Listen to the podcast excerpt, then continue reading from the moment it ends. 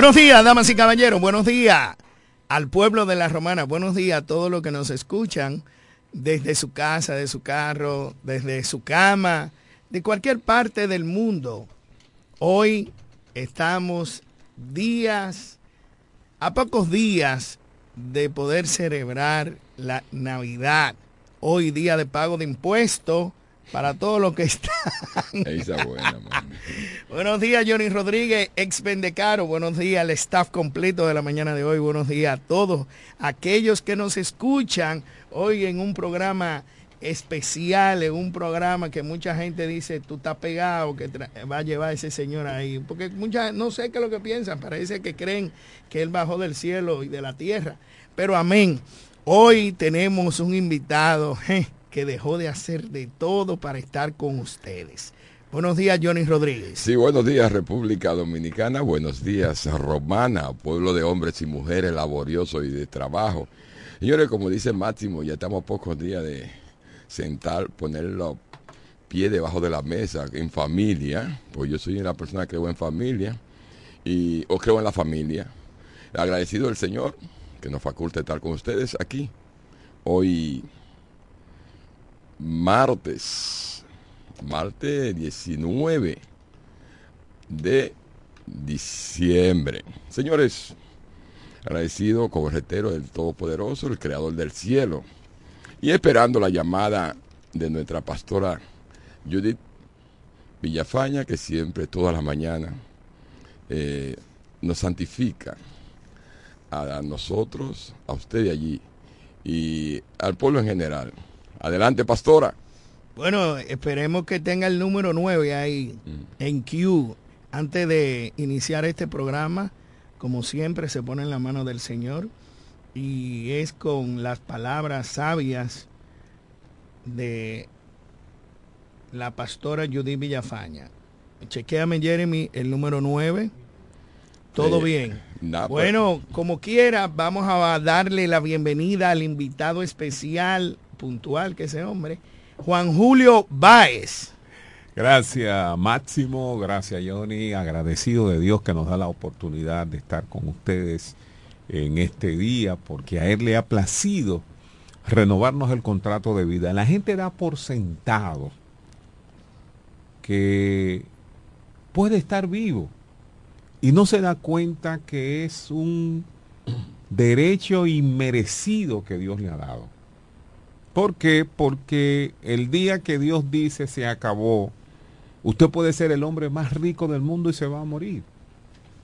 Entonces, qué bueno que ustedes siempre deciden que la pastora Judith Villafaña les bendiga y que comience el día buscando la bendición de Dios. Y es algo que definitivamente tenemos que entender, sobre todo en los tiempos que nos ha tocado vivir donde hay tanta maldad, donde eh, por usted rozarle sin querer en su vehículo al otro. Y bondad, hermano. Lo quieren, lo quieren. Sí, sí, porque cuando abundó la maldad, sobreabundó la gracia. Pero el inconveniente es que los hechos negativos, los hechos malos son los que se destacan. O sea, usted destaca más que un fulano le dio a, su mujer que es famosa o la mujer le dio, pero no destaca los miles y miles de dominicanos que cada mañana se levantan a trabajar, a llevar sus hijos a la escuela, a tratar de criar hombres y mujeres de bien, porque eso no es noticia. La noticia es que eh, eh, fulano robó, que fulano un delincuente, que lo están haciendo mal. eso es lo, el morbo es que le gusta a la gente. Hay que, que, una mala recha perdió un ganado. Sí, sí, eso es así, o una manzana podrida hecha a dañar una caja. Pero qué bueno que me han invitado y qué bueno que puedo estar con ustedes en esta mañana, una mañana maravillosa que ha hecho el Señor, eh, sobre todo en estos días que yo creo que en algún momento eh, debería el Poder Ejecutivo eh, modificar el horario en República Dominicana. O sea, son las 7, pero está casi de noche. En una ocasión aquí se intentó eso y en vez de adelantar la hora como, debería, como debió hacerse, eh, lo que hizo fue que se atrasó y, Sí, sí. y se armó un lío. Pero pienso que en algún momento, eh, porque a las 6, a las 7 todavía está de noche, habría que hacer lo propio que se hace en Estados Unidos y en Europa cuando llega esta época de... Hasta para seguridad, ¿no? Claro, Sí. claro, claro. Mira, ya que la pastora no ha quedado mal. Pero es de un va a haber que reverendo. jalar- ¿eh? No, pero no déjate, Tenemos, quédate, sí, quédate. sí, sí, pues, a mí me van a tener que jorcar con, eh, ¿cómo es? No, por Máximo. en la boca. Porque Porque, que- to- si no, te no, llama- no, no, no, no, no, es Si te llama todos es- los no, días. no, es un compromiso. es Está un bien, compromiso. pero tú no Con Dios sabes. hay que estar ahí. A mí- no, no, pero tú puedes estar seguro que, que- que eso es así. Pero eh, Jesús, Pero mira, parece Jesús, que Dios permite las cosas. Mira. Parecen que tú eres que tienes que poner este programa en la mañana. Ah, pero eso- Pues te lo ponemos ahí, no hay dale para problema. allá. Jeremy. Padre, te adoramos y te bendecimos. Señor, te damos gracias porque a ti te ha placido que en esta mañana estemos en este lugar. Señor, te pedimos que todo lo que salga de la boca de cada uno de los integrantes de este programa, de los que llaman a través de la, el teléfono, sea para bendecir y exaltar tu nombre. Necesitamos el auxilio de tu Espíritu Santo para comunicar adecuadamente todas las cosas que el pueblo necesita. Ayúdanos, Señor, a comunicar con amor, a corregir con amor, a dar las noticias con amor, porque cuando lo hacemos de esa manera, tú te agrada. Bendice, Señor, a cada integrante de este programa. Bendice, Señor, a la familia Micheli, a Don Fran, a Kiko, que son los pilares sobre los cuales descansa esta estación radial. Y a ti y solo a ti, Señor, te damos toda gloria y toda honra. En el nombre de Jesús. Amén y amén. Bien, bien, Amén. bien. Un aplauso para Cristo, señores. Juan Julio, qué placer tenerte por aquí. Para nosotros es un honor, es como tú dices.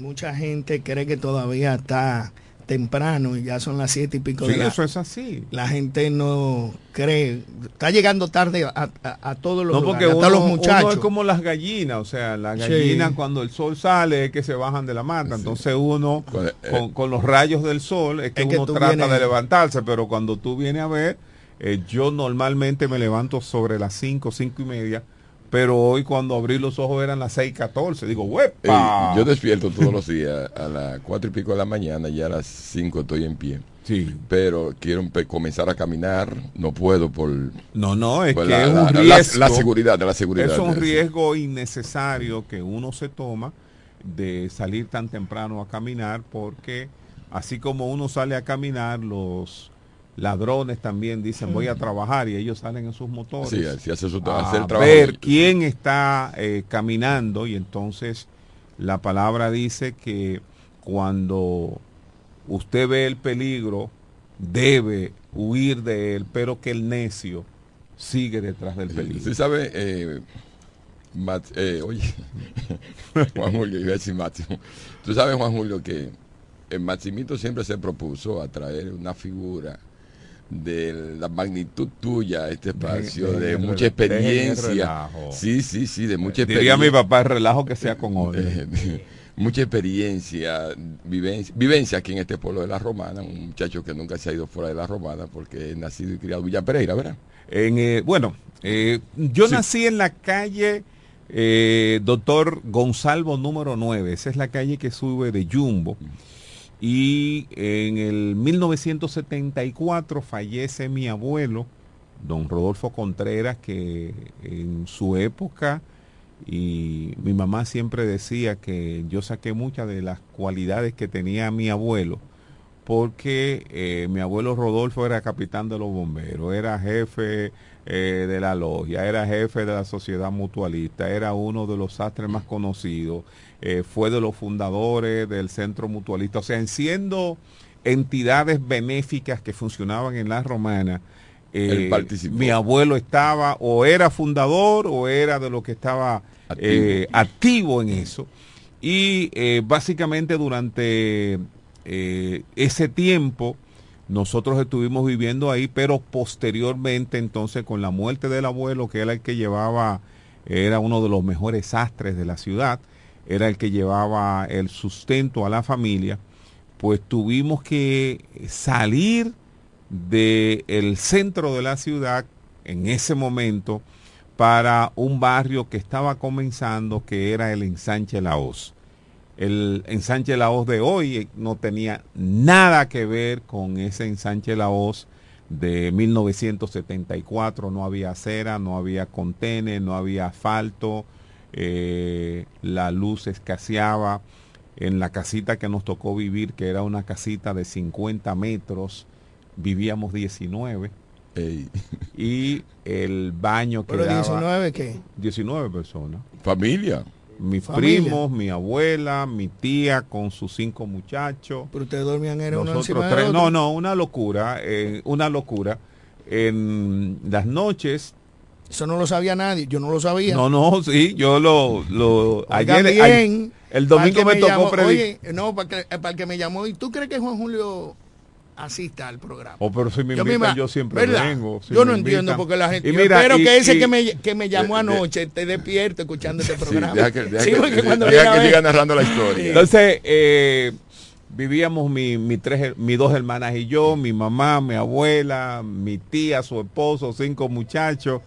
Y de repente, por si los muchos que éramos eh, resultaban pocos, llegaron... ¿Tú quieres que le demos entrada una llamada? Sí, Porque- sí, sí, no hay ningún problema. Sí, la, gente puede, la gente puede llamar. Sí, buenos No, días, este buenos programa días. es tuyo. Cuando- Tú le das la entrada a quien tú quieras. Buenos días. Bendecido, bendecido y fructífero día. Dios le Amén. bendiga abundantemente y le proteja. Amén. El caso de Máximo no es locura, Maximito, mis queridos. Es mucho amor, ¿verdad, Máximo? Mucho amor, mucho amor. Amén. Sí, así es. Gracias. Le tira y abanica, Sí, diría mi así. papá. Entonces le comentaba que cuando, eh, por ejemplo, mi tía Tuti salíamos con ella, decían, ahí viene la mujer de los muchos muchachitos. Porque de un lado ella agarraba seis, del otro lado agarraba seis. Y salíamos todos y la gente creía que todos era, éramos hijos de mi tía, pero éramos de, de diferentes grupos. Y de repente, por si no había suficiente gente en la casa, llegaron dos primos de la capital de vacaciones en una Semana Santa. Y yo creo que... Oigan esto, señores. Aquí, Hoy- aquí hay que traer a Juan Mira, mira. Para que me cuenten lo forzado que iba.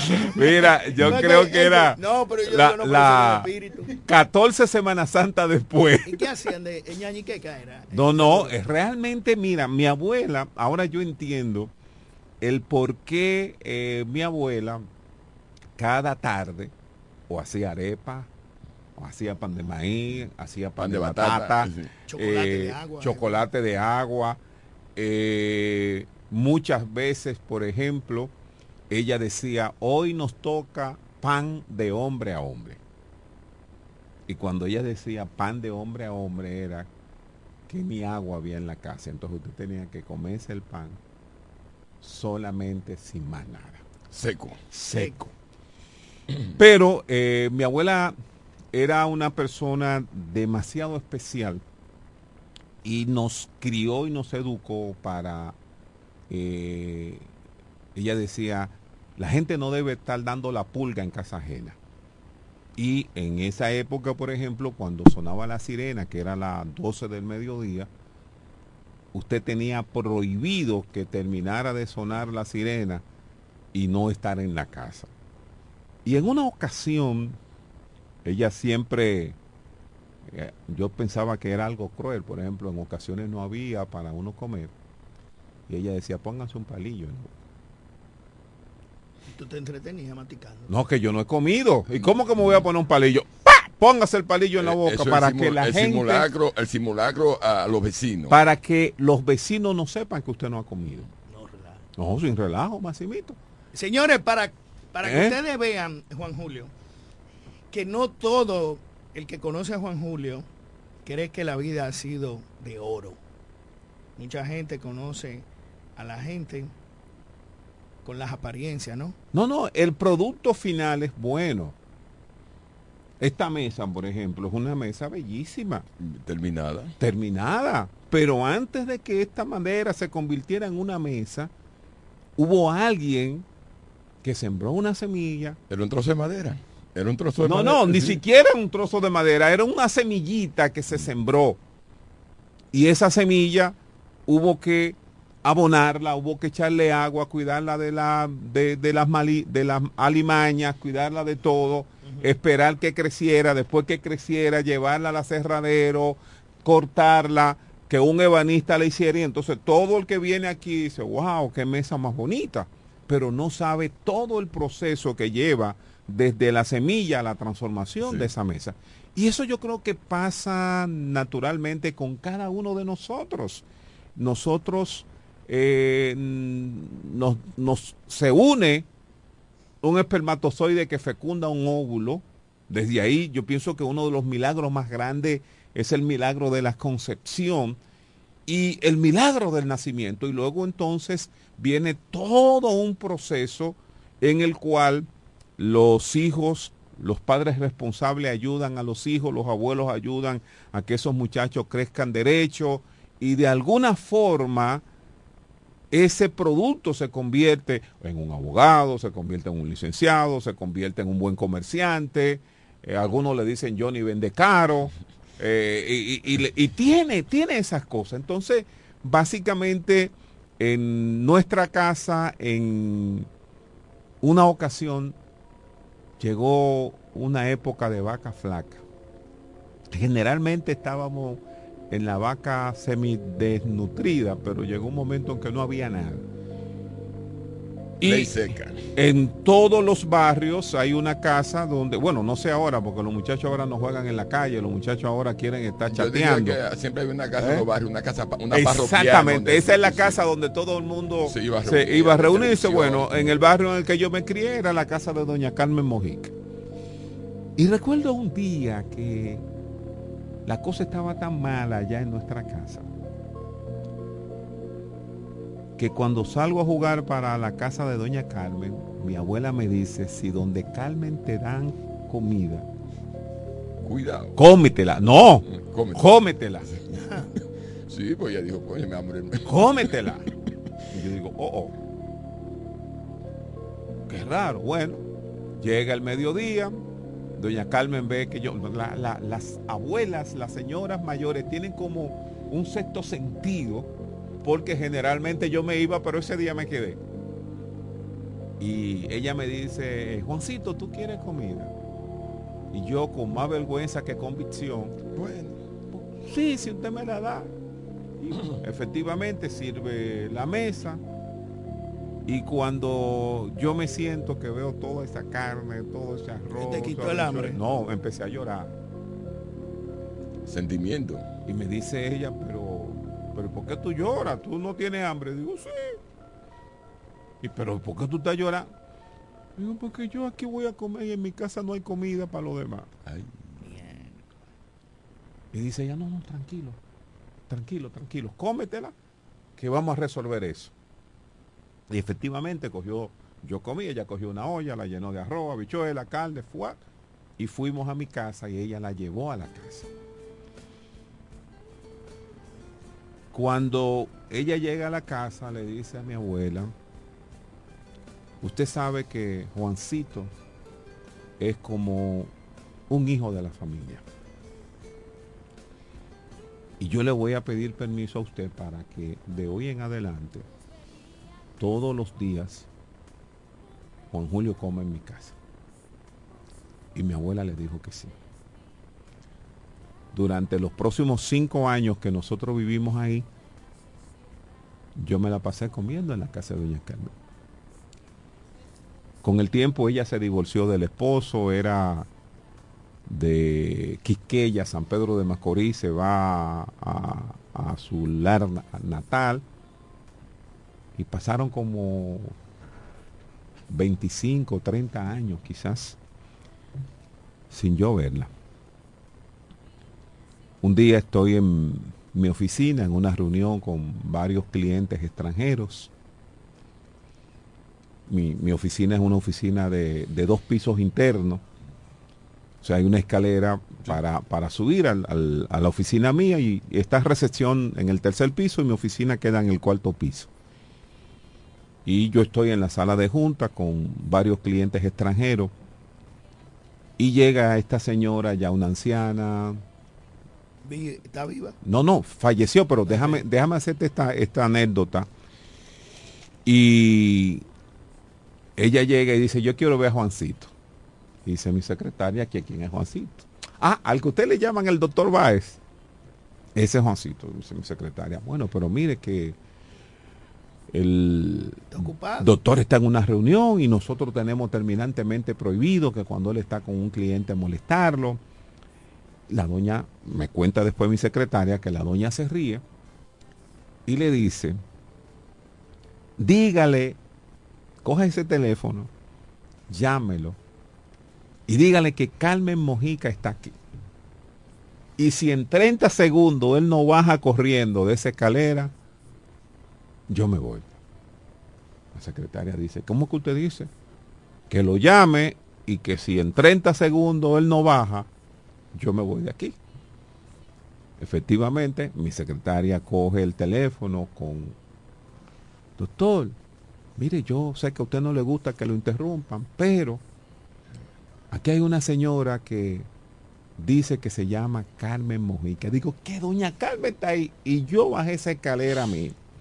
Y agarré a mi vieja y la abracé y la besé y qué gozo verla y cómo está usted, cuánto tiempo que yo no la veía y toda esa cosa. Y después de estar como 10 o 15 minutos eh, dándole besos y abrazando, o sea, ya tú sabes, Adorándola, tú, te imaginas, tú te imaginas la oficina entera mirando y quién es esta señora que el doctor le está dando tanta muestra de afecto. Y me dice, ay, mi hijo, usted sabe, cuando uno llega vieja, eh, me han recetado unos medicamentos y yo vine aquí a buscar die- de dos mil pesos. Ay, oh. Digo, digo dos mil, no, mire, aquí hay diez mil y usted está nombrada en mi oficina y usted todos los días 15 venga o mande a buscar que eso va a ser suyo. Párate ahí, súbeme esa canción. Jackie Gómez es del ensanche Laos. Y esa canción es que Dios mira el corazón y no mira la apariencia. Dale volumen.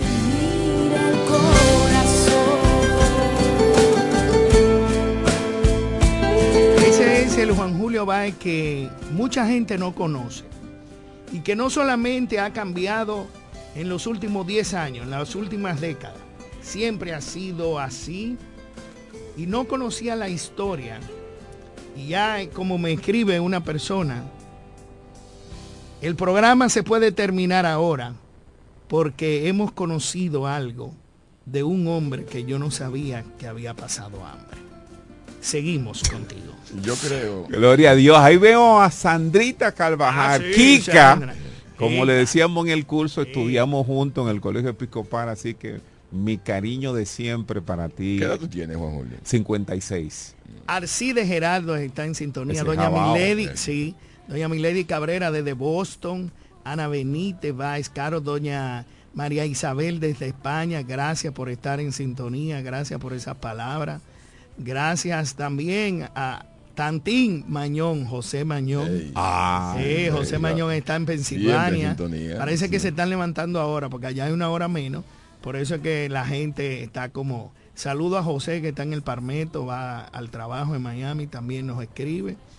Muchas gracias por la palabra. Seguimos con Juan Mira, Julio eh, Báez. lo que pasa es la participación de uno, las ocupaciones van dividiendo muchas, haciendo, o sea, eh, ocupando uno mucho tiempo y va dividiendo la, la familia. la- o sea, Juan Julio no es el hombre de antes, tiene muchas ocupaciones. Juan Julio es un siervo del Señor, vive en su prédica todos los días, su trabajo que le exige mucho y por eso tiene quizás menos participación con nosotros en el pueblo, eh, digo, en el, el ambiente popular, como le llamamos todo. Dice doña Marta Garrido, desde Colombia también nos está escuchando.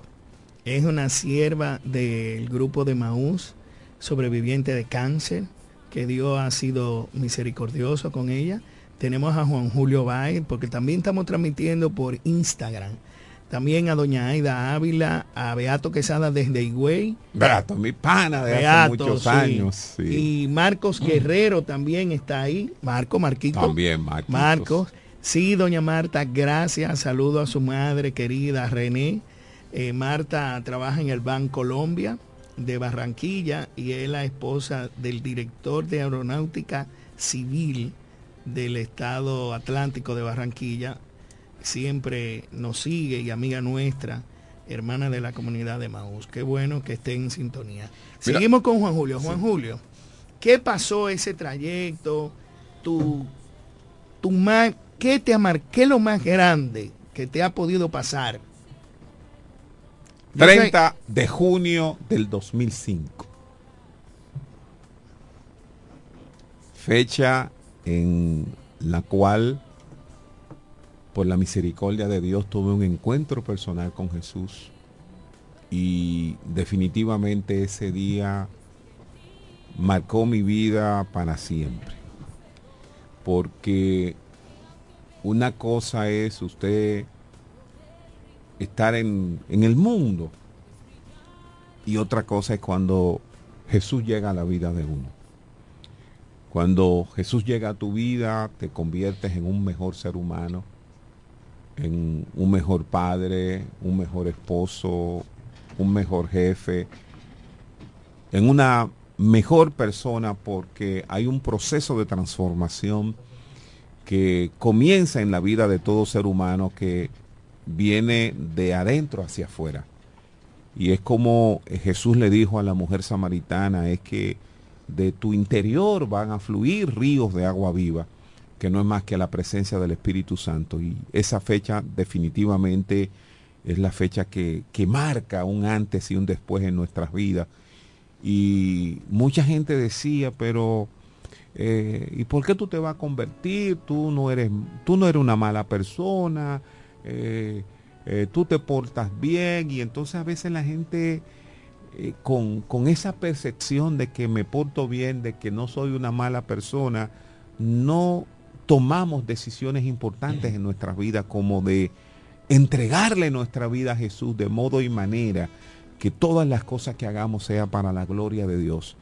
Y cuando esas cosas pasan en nuestras vidas, definitivamente eh, la gente dice, pero es que te veo y no te conozco. Es que eh, eres tú, pero no eres tú. Y pareciera como una especie de trabalengua. Y recuerdo una de, las abogadas que trabajaba conmigo, Alexandra Inirio, que tenía ya varios años trabajando conmigo. Yo soy muy perfeccionista. Eh, así como tú dices, llegó puntual. Yo no concibo que usted me diga que llegue a las 7 y yo llegar a las 7 y 1. Yo tengo que llegar a las 7 o antes de las 7. Y entonces esa misma eh, excelencia con lo que uno trata de hacer las cosas en ocasiones hace que uno se, se, se vuelva eh, hasta cierto punto déspota en algunas cosas. Entonces yo decía, por ejemplo, mañana a las 10 viene Johnny a buscar ese contrato. Ay, si ese contrato no tuviera a las 10 de la mañana. Entonces de, de, inepto, que ustedes no sirven, que esto cómo es posible. Y empezaba, empezaba yo a decir por esa boca. Luego que Cristo se hace el dueño de mi corazón, la reacción era diferente. Mi hija, Te, te Usted- flexibiliza más. ¿usted no cree que pudiéramos hacer? Y ella decía, es verdad que Dios existe. Digo, ¿cómo que es verdad? Digo, y tú tenía duda. Dice, lo que Dios ha hecho con usted, usted no se ha dado cuenta, pero lo que Dios ha hecho con usted, usted es una persona completamente diferente.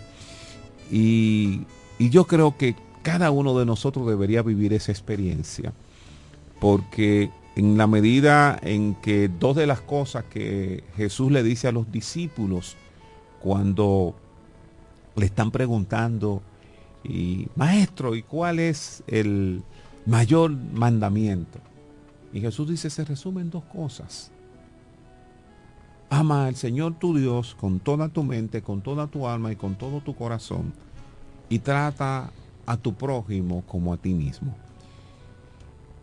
Y yo creo que si tratásemos de seguir esas instrucciones del maestro, el mundo en que vivimos fuera completamente diferente.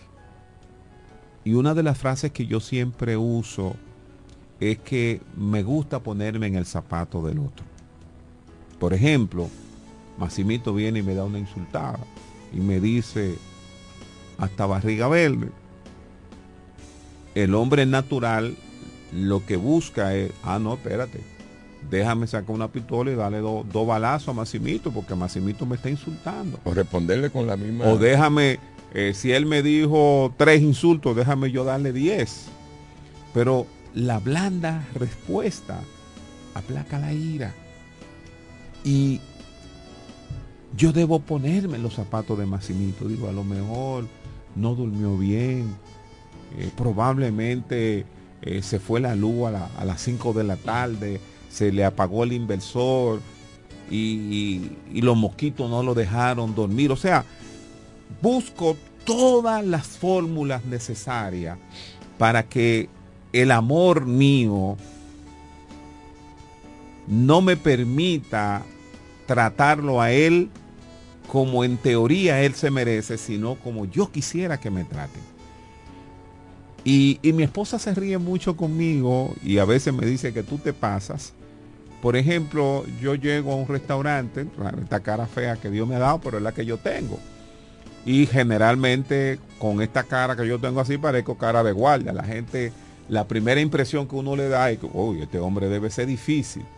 Entonces yo llego a un restaurante. Debe. Sí, Este debe, debe ser difícil. Tú ves, Johnny, Una te masa de vives pan, quejando. una masa de pan. Mira, escúchame, ¿Eh? yo lo que, yo lo que, oye, oye, yo lo que Ay, pero la que tenemos que traer aquí Yo- que Juan, Oiga, que. Juancito, ha dado una lección muy buena aquí. eh, porque aquí a veces que, Cándido no esté aquí. sí, pues yo quisiera que Eh, que él tuviera- Sí, sí, adelante. Entonces, yo llego a, un restaurante, viene la camarera y yo muy serio. eh, joven, eh, yo le puedo hacer una pregunta. Oh, sí, señor, diga. Aquí fían. Y esa es la reacción que tiene. Empieza a reírse. Y entonces mi esposa me dice, ¿y por qué tú haces eso? Digo, el día entero esa muchacha va a estar No, no. todo. va a estar riéndose todo. diciendo pero mira viene con saco de corbata y ese que si aquí aquí fían entonces eso rompe el ambiente Es cierto. la persona se ríe contigo pero hasta te da un mayor trato porque qué pasa un camarero en un restaurante son 10 horas corrido de pie de aquí para allá de allá para acá y uno tiene que ponerse en el zapato del otro. Y tristemente nuestra sociedad, mucha gente no quiere hacer eso. Y por eso que usted ve los inconvenientes en el tránsito, por ejemplo. Uno de los mayores problemas del tránsito es que nadie quiere ceder. En los países organizados, el que llegó primero pasa primero. Aquí tú llegas de último y tú quieres pasar por encima de mí. ¿Sabes qué? Eh, dame un minuto. Sí. A los anunciantes les pedimos disculpas, pero vamos a pasar su publicidad al final del programa porque tenemos que seguir aprovechar esta joya. Sí, Ya me está eh, escribiendo, eh, sí. sí, pero yo quiero, Eh, ajá. yo quiero eh, ver la otra cara de la moneda Ajá. del hermano Juan Julio Báez. Sí, claro, vamos para allá. Bueno, mismo, mira. Porque él mencionó a doña Ivonne y, y yo me imagino que ella tiene esta muerte risa. igual Mira, yo. en la familia Micheli, por ejemplo, Sí. 18 de agosto de 1983. Comienzo yo a trabajar para la FM 107 poniendo música. ¿Y qué edad tú tenías? 15 años. Tú eres de los cachetines, ¿verdad? No, eh, los cachetines lo inventé yo. Lo inventaste tú. Sí, o sea, el que le puso gordito de cachetín a Marco Mañana fui yo. Porque ellos vivían diciendo lo- de cachetín, de cachetín. Y le digo yo un día, eh, yo iba saliendo, ¿verdad? A continuación viene el gordito de cachetín, eh, Marco Mañana, y de ahí en adelante jamás dejó de, de- de utilizar el gordito de cachetín. No, de todos ellos yo fui el primero que llegué a la 107. O sea, Felipe llegó como dos o tres semanas después que yo. Eh, después llegó Marcos, eh, Mañana, eh, Patricio Fernández en esa época. Ustedes fueron los primeros que comenzaron a poner disco. Sí, Eh, yo era, yo sí, era de lo que lo recuerdo yo era de lo que ponía música en la 107 cuando eso la mayoría de la programación era solamente colocando música y por ejemplo en el perfeccionismo que uno tenía porque ahora es una chulería, ahora todo es computadora, todo esto es cómodo, pero había una cartuchera que había que poner el anuncio. Y entonces recuerdo que había un anuncio de Bohemia, que el reel estaba mal. Y uno tenía que coger la cartuchera, entrar uno, sacar el otro y volver y ponerlo. Y eso era una presión increíble. Cuando se iba la luz había que ir al fondo del patio con una plantica que había ahí que usted le daba 15 jalones y todavía no quería prender. Entonces ustedes desde aquí, ahora la planta enciende de manera automática. Y yo quería ser locutor, pero yo tenía un problema, yo era media lengua. Ajá. Yo era incapaz de pronunciar la R correctamente, Y cuando te incomodaba era tartamudo como Moisés. más o menos. Así que no te entendía. Más nada. o menos, no se entendían, no, no, de hecho no se entendían, Desastre. en, en condiciones normales no se entendía lo que yo hablaba. Y cuando tenía como 17, 18 años, ya yo quería ascender de, de musicalizador a locutor, pero imagínate, un locutor media lengua. Y le digo a mi papá, papi, mira, y yo sí, sí, yo te puedo Ayudar. te puedo ayudar con, con mucho gusto. Y lo único que tú necesitas dos años. Digo, ¿cómo dos años? Si tú tienes que todos los días, dos horas, hacer estos ejercicios. Carro, corro, curro, 33.333, pla, pre, pri, pro, pro. Digo, dos años, sí, dos años. Pero como mi pasión por ser locutor era mayor que los dos años, yo me pasaba el día entero en eso y mis hermanas, muchacho, cállate. Y leer el periódico en voz alta. Entonces eso me ayudó y gracias a Dios se me quitó. Qué bueno. Luego eh, arrancamos. Eh, recuerdo que Víctor Ramón Rosa tenía un programa, eh, Sábado Especial se llamaba. Y en ese programa que era de cuatro o cinco horas, junto con Jorge García, el de Mamanena, Mamanena. de Mamanena, Murió. Eh, murió en Miami. murió don... Murió Ah, no sabía que había fallecido Sí, don sí, murió en Jorge. Miami. Oh, Sí, qué sí. pena. Hace como un año. Qué pena. Sí.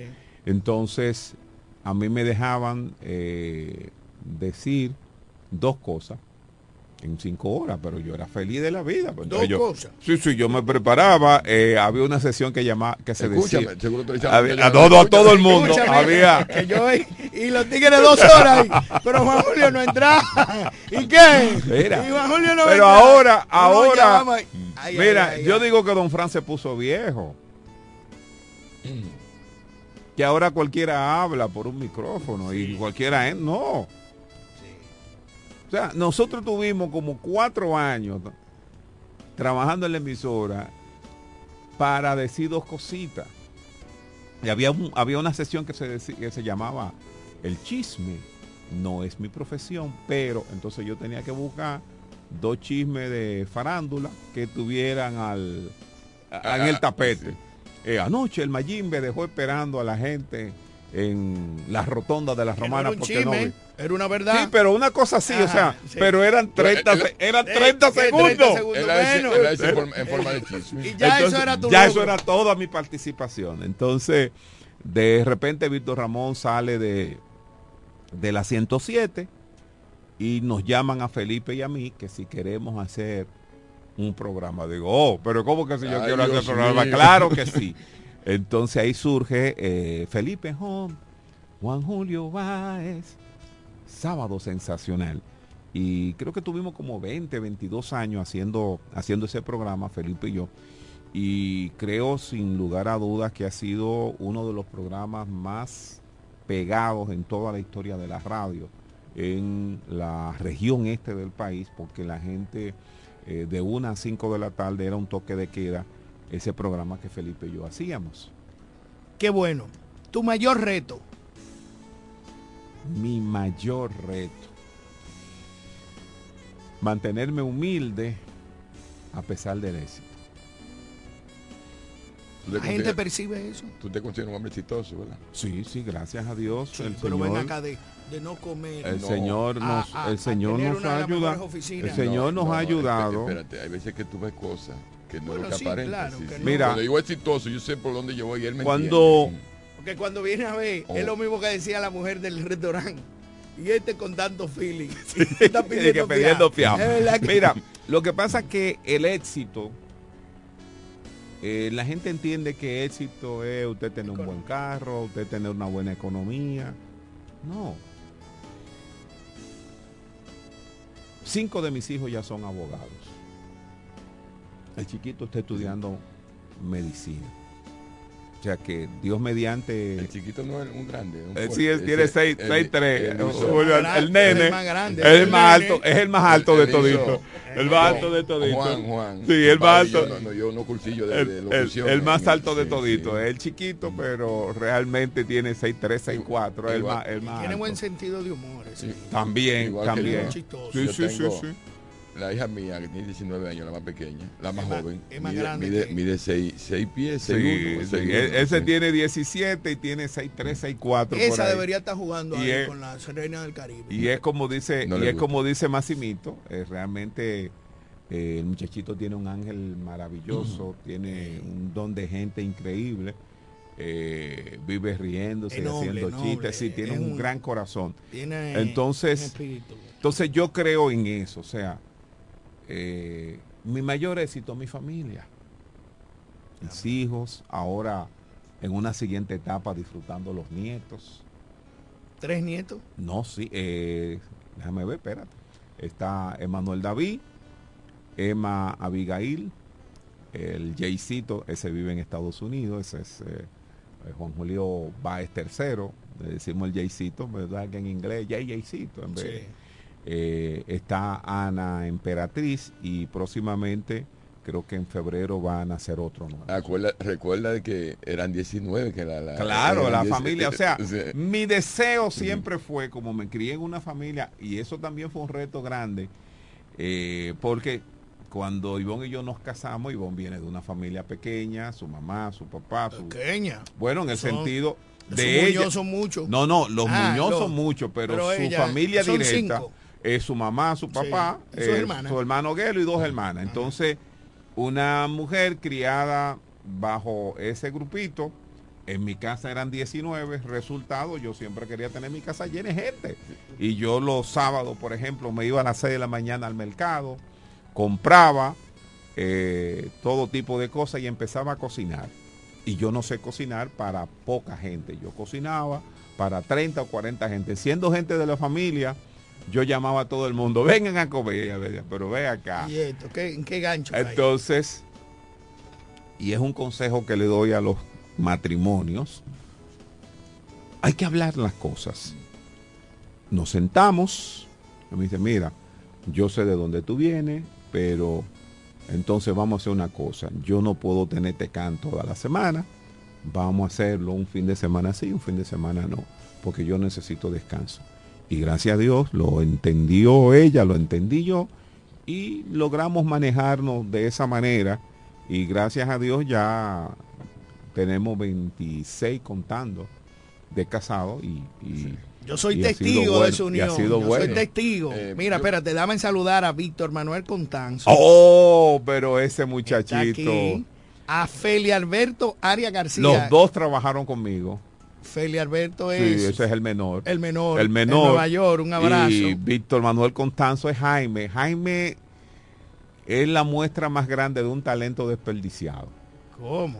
Jaime trabajó conmigo como mensajero y tenía una, una camisa que decía Juan Julio Valle Asociado.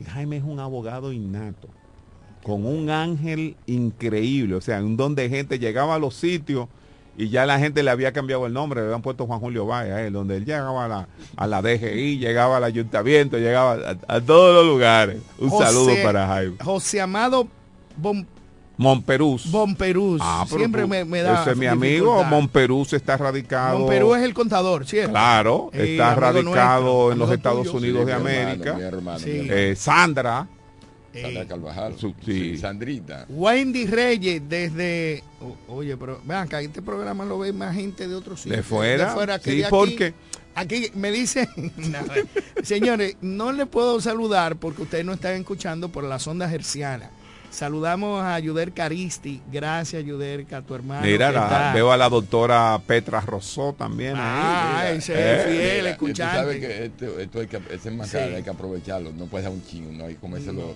Y Tu no- mayor tristeza. nosotros- Ah, La muerte una de- Sí, ah, sí. ok, espérate. Yo quiero ver la otra parte de la mano. Yo quiero ver a Juan ¿Pero Julio qué po- parte Sí, era Juan Julio político, pero este papá. Ay, no venga. mi Mira, una de las... No, no, No, una de no, las cosas... historia, si- no Mira, ¿quién la quieren saber? Una de las cosas es- que yo más agradezco eh, fue mi incursión en la política. Porque, eh, por ejemplo, yo era muy antipático. Eh, Felipe Jón, por ejemplo, a veces salíamos en mi pasolita roja, terminábamos el programa a las 5 de la tarde, yo salía en mi pasolita roja, Felipe se montaba atrás. Y eh, nosotros vivíamos en la Doctor Ferry 51, generalmente había un calmadito que tenía mi mamá, nosotros salíamos y mi mamá siempre nos tenía una limonada guardada para el final del programa. Pues el trayecto de la 107 a mi casa era no más de cinco minutos, pero con Felipe atrás.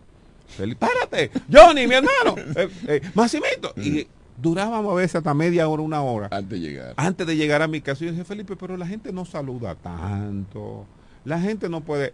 Y entonces yo reconozco que era muy antipático. El hecho de tener que incursionar en la política, eh, en el Partido Reformista Social Cristiano, me tocó, por ejemplo, dirigir la campaña 94-98, donde salió José Lo Vázquez diputado, Fran Martínez senador, y realmente para mí fue una gran enseñanza todo, todo ese proceso. Pero, ¿por qué yo dejo la política? En el periodo 2002-2006, eh, yo fui regidor, eh, fui vicepresidente de la Liga Municipal Dominicana en representación del Ayuntamiento de La Romana. Y yo creía que tenía la capacidad de poder cambiar el sistema Es difícil. muy difícil. Me pasé cuatro años peleando prácticamente con todo el mundo, hasta con el mismo Felipe que era regidor.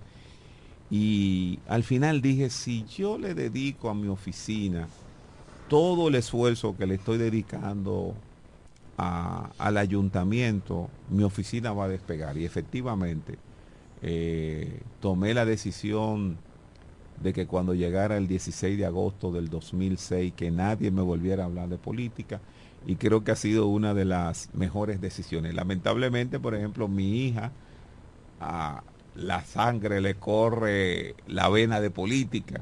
Gracias a Dios que parece que ya lo entendió. Dijo, papi, yo no voy más. O sea, no yo no creo Lo que mejor, tú- lo yo no- mejor. yo no creo que tú dejaras la porque todo el ser humano es político. O sea, política partidaria. Exacto, el sí, pa- la sí. participación activa en la política, uno, Eh, uno dejó eso. Sí, tú, ¿qué relaciones de amistad tú tenías con el doctor Chino Ceja? Oh, no, la primera vez que yo fui a un restaurante a comer como la ¿Fue gente. con Chino? Fue con el chino Ceja. O sea, eh, con Chino. Fuera de serie. Sí, no, no, en serio, con Es que Chino. to- yo no he escuchado una gente que me hable mal de los chi- de los cejas. No. Mira, Óyeme, los tengo- eran fuera de serie, mi hermano. tengo una anécdota. Fuera de serie. Tengo una anécdota.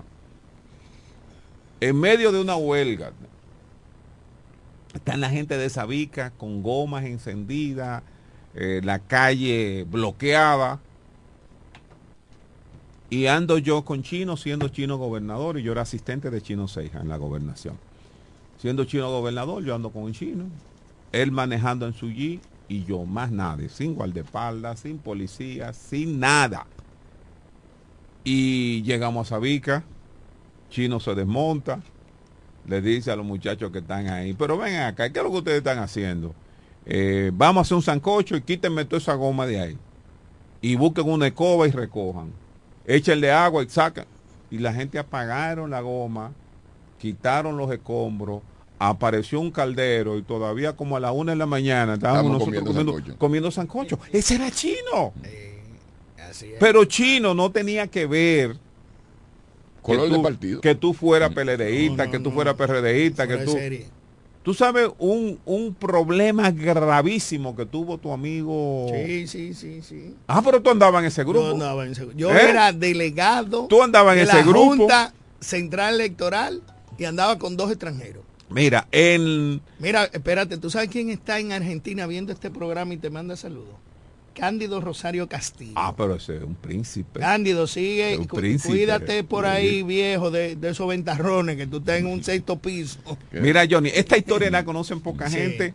El día de las elecciones del 2004, 2004. 2004, yo voy para mi casa temprano, digo, no hay, no hay que buscar nada en la calle, y me voy para mi casa. Como a las ocho y media, nueve de la noche, me llama un gran amigo de Massimito, que es abogado. Nos van a matar, nos llevan preso. Eh, eh, eh, estamos saliendo de Guaymate. Ven, muévete. Van y le quitan el teléfono. Oh, oh. Digo, ¿y qué pasó aquí? Pongo mi ropa. Chino Seija era senador del Partido Revolucionario Dominicano en ese momento. Y yo le decía, general, yo le llamo, general, tenemos un problema. "Ay, ¿Qué pasa, Juan Julio? Le dice, bueno, ahí traen a Minú, Minú, el chofer de Minú, el, el seguridad. Minú siendo diputada, Minú Tavares, Mirabal, siendo, Yo recuerdo- yo- yo recuerdo esa historia. siendo diputada, El chofer. el chofer de Minú, el seguridad, Alfredo. a Juan Alfredo Ávila Guílamo, Sí. Moreno Guílamo, creo que Moreno- andaba. Moreno me dijo que corrió esa caña. Que eh, carajo. o había- yo sé que había un sí. grupo, eh, Fernando Martínez, Sí, correcto. y todo detenido. Cuatro generales lo tienen preso a ellos. Y un grupo élite que comandaba a Guido Gómez Mazara. Y yo llamo a Chino Seija. Me dice, no, no, nos juntamos en 10 minutos en la policía. Efectivamente, cuando yo llego a la policía, ya Chino está ahí. Le explico la situación. Y Chino sube, o subimos al despacho del general. Habían cuatro generales ahí. Estaba eh, la gobernadora, que es regidora, la profesora Valdés, era la gobernadora de esa época el fiscal de la Romana, un- los dirigentes del PRD, y se quieren llevar a toda esta gente para la capital. Y hacerle un lío con armas Así ilegales. mismo, una cosa. Un desastre, mi hermano. Pues Chino se fajó. sí, yo lo recuerdo. Eso nunca Chino llamó a la presidencia. Eso era chino. Mire que esto no es posible. ¿Y cómo vamos a tener detenida a la diputada eh, Minú Tavares Mirabar? Ustedes se están volviendo locos. Entonces, le dicen a Minú, usted se puede ir, ya usted no está presa. Dice, ¿cómo que me están soltando? Yo soy una diputada. Y yo, Minú, vete. No, y entonces ella Entonces- dijo, es que tienen que soltarlo a todos. Sigo, Si Minú. no, yo me estoy... Ajá, entonces le estoy diciendo, conte- Minú, tranquila, Sí, vete vete. tú. Ella dijo que no. Llévate tu gente que nosotros vamos a resolver. Y efectivamente, como a las 11 de la noche, eh, desde las 9, Esa lucha ahí. esa lucha, y como a las 11 de la noche nos los entregaron a todos. y se Yo me fueron. acuerdo que Chino le Sí. dijo a Guido por teléfono, si tú quieres saber quién soy yo, sácame un muchacho de aquí. Sí, sí, así mismo. Chino. Así mismo. Por encima de la policía y los generales que tú andas y el gobierno. Sí. Si tú quieres saber Sí. quién es Chino Seija, muéveme una, óyeme, y, y entrega. Y le dijo, cállate fulano, fulano, fulano, que pleito es Sí, mío así ahora. mi- así ya mismo. esto no es, esto Así- no es de ustedes, ni de capital, ni de la dirección política. Así mismo. Esto es mío, esto es, esto es mío personal. y tuvo Hipólito Mejía, Mira, oigan eso. que señores, llamar, Que llamar Hipólito Mejía siendo generales, presidente sí. a los generales. Para bajar en línea. pues. No, y ahora ya- ustedes están, ya perdimos y ustedes están Ajá, ahí haciendo lío. Suelten esos muchachos. vengan pa' acá. Y vengan para acá. Así, Sí, fue, así así mismo fue la fue la historia. Oye, oye. Así fue la historia. Juan Julio, qué bueno es estar contigo ya llegando al final, la gente huerta loca. Nos quedan cinco minutos. Y en cinco minutos me vas a sintetizar tu mayor tristeza y va a despedir el programa. La muerte de mi mamá. El día que doña Irma Contreras falleció. Quiero dedicar esta canción con mucho amor y respeto. Más que una canción, es una oración de amor que quiero dedicar, como siempre, con el ritmo Aleluya. Ha sido el día más triste. Y ha sido tan difícil porque a veces me, me levanto. A mí me gustaba mucho una comida que ella me hacía, que era el locro. De hecho, es mi comida favorita, el, el locro de salami. y de verdad que fue duro, duro, duro, duro, porque cuando se pierde la mamá es como que un pedazo de uno se va.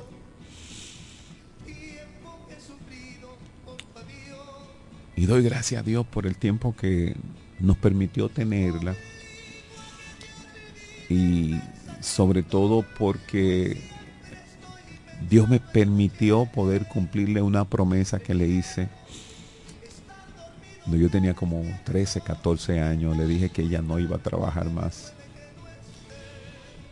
Que mientras vida yo tuviera, yo la iba a mantener. Y durante 37 años el Señor me permitió cumplir esa promesa. Pero perder la mamá eh, creo que es una de las cosas más fuertes que un ser humano alguno puede, puede enfrentar. Y, y es algo que no se supera nunca. Uno tiene que seguir viviendo, pero es una ausencia como que un pedazo de ti te falta.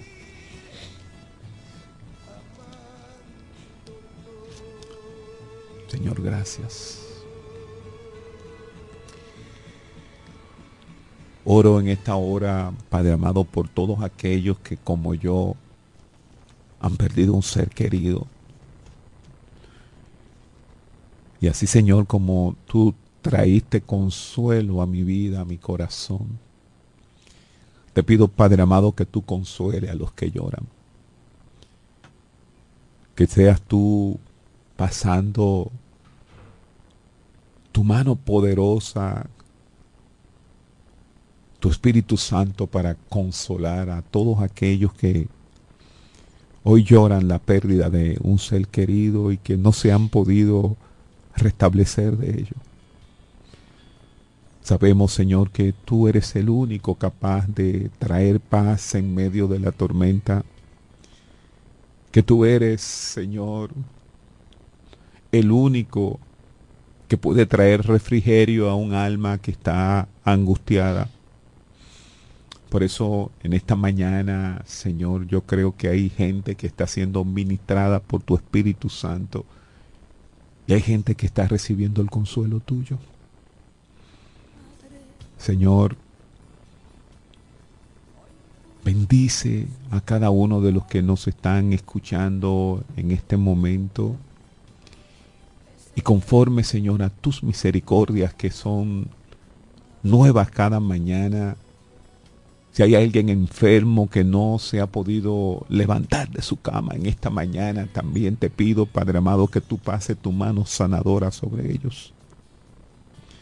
Espíritu Santo de Dios, que tu exquisita presencia y dulce fragancia se vaya extendiendo a cada rincón, a cada lugar donde la gente nos está viendo, nos está escuchando en esta hora.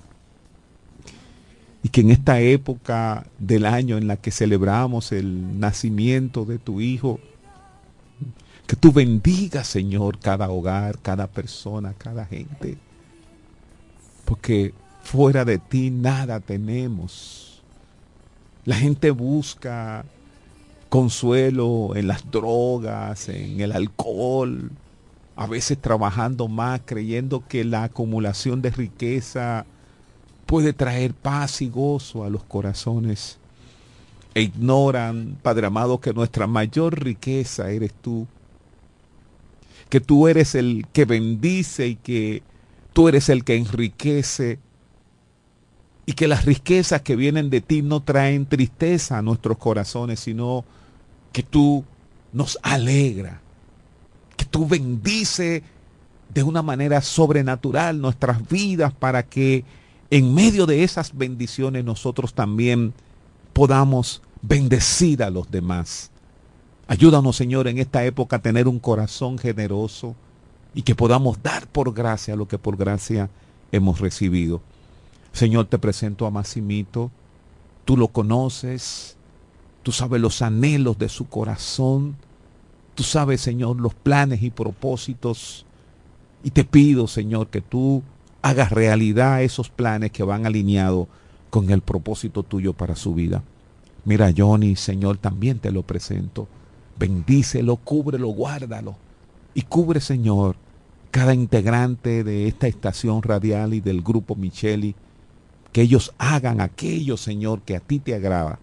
Porque sabemos, Padre amado, que cuando hacemos lo que a ti te agrada, tú bendices de una manera sobrenatural. Gracias, Señor, por el privilegio que me da de servirte y de poder estar en esta mañana. Bendecimos la vida, Señor, de cada uno de los que están al alcance de esta transmisión y nos despedimos, creyendo en fe, Señor, que tú lo haces para la gloria de tu nombre, en el nombre que es sobre todo nombre, el nombre de Jesús. Amén y amén.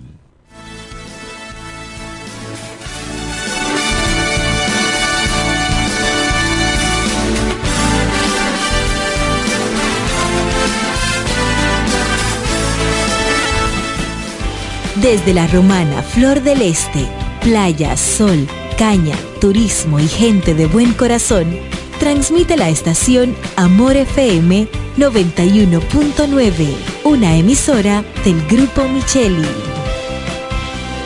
Nos conectamos para disfrutar la belleza que nos rodea y para estar más cerca de quienes amamos. Nos conectamos para crear nuevas ideas y construir un mejor mañana, para seguir hacia adelante. Porque si podemos soñar un mundo más sostenible, hagamos este sueño realidad, juntos. Somos Evergo, la más amplia y sofisticada red de estaciones de carga para vehículos eléctricos. Llega más lejos mientras juntos cuidamos el planeta. Evergo, Connected Para el cuidado de tu belleza, hay un palacio a tu disposición. El Palacio del Pelo. Somos importadores autorizados de las más afamadas marcas de pelos 100% humano. Además, somos Beauty Supply, con todos los productos de salón de belleza, uñas acrílicas y accesorios en general. El Palacio del Pelo, con más de 10 años de experiencia en venta y adaptación de pelo. Visítanos en cualquiera de nuestras tiendas o llámanos en La Romana al 809-550-1712. En Higüey, 809-554-1712. Y en Verón Punta Cana, 809-455-1683. Y recuerda, para lucir como una reina, el Palacio del Pelo. Amor FM. Lo dicen en la casa, en el colmado por igual. Una cosa es un salami y otra cosa es igual. A mi familia le encanta todo lo que preparo con el salami súper especial de Iberal. Un locro y espagueti con totón y con mangú. Es el más sabroso y saludable que te comes tú. Lo dicen en la casa, en el colmado por igual. Una cosa es un salami y otra cosa es igual. Y a la hora de la merienda, nada mejor que nuestra variedad de jamones. Porque de las mejores carnes, el mejor jamón. Calidad del Central Romana. El pollo Rodríguez. Llegó la Navidad. Con el mejor sabor y la mejor Estas navidades son para disfrutar con nuestras familias y qué mejor manera que con una riquísima comida. Mmm, qué rico. Paz, amor y felicidad a los suyos les desea Pollo Rodríguez. Calidad, higiene y servicio. En esta Navidad el mejor sabor del pollo se cocina en la romana. Te queremos desear feliz Navidad. Desde el primer día supimos que permanecer en el tiempo era cosa de trabajo. Hoy, más de un siglo después, reafirmamos nuestro compromiso de seguir siendo ejemplo de superación y lo hacemos confiados en nuestro mayor activo, nuestra gente. Miles de obreros y empleados que continúan aportando sus conocimientos a esta jornada de logros que nos enorgullece. Central Romana Corporation Limited. Más de un siglo de trabajo y progreso como el primer día. El Consorcio Empresarial FIG te recomienda durante esta pandemia del COVID-19 evitar el contacto cercano en personas enfermas. Evita tocarte los ojos, la nariz y la boca. Cúbrete la boca y la nariz con un pañuelo o un papel cuando tosas o estornudes. De las